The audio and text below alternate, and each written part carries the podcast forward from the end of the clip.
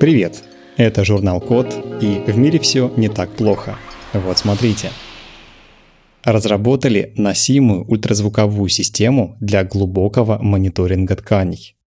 Начнем с хорошего. Мониторинг сердечно-сосудистой системы может спасти жизнь многим людям.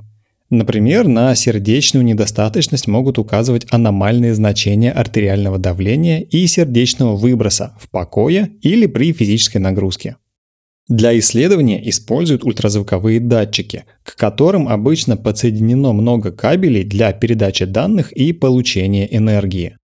Это сильно ограничивает мобильность пациента, ведь иногда обследование нужно проводить в движении или даже в течение нескольких часов. И уж тем более такое оборудование неудобно для спортивной диагностики, когда нужно определить пульсовые зоны нагрузок или получить представление о фактической интенсивности тренировок.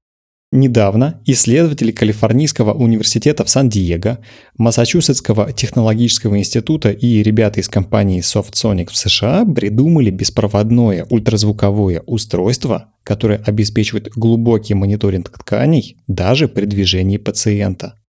Ультразвуковая система на пластыре отслеживает физиологические сигналы от тканей на глубине до 16 сантиметров, Например, центральное кровяное давление, частоту сердечных сокращений, сердечный выброс и другие показатели.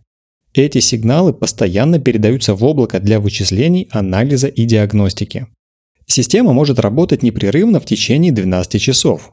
Когда пациент двигается, между устройством и тканями происходит смещение – его регулирует специальный алгоритм машинного обучения, который анализирует полученные сигналы и выбирает подходящий канал для отслеживания движущейся цели.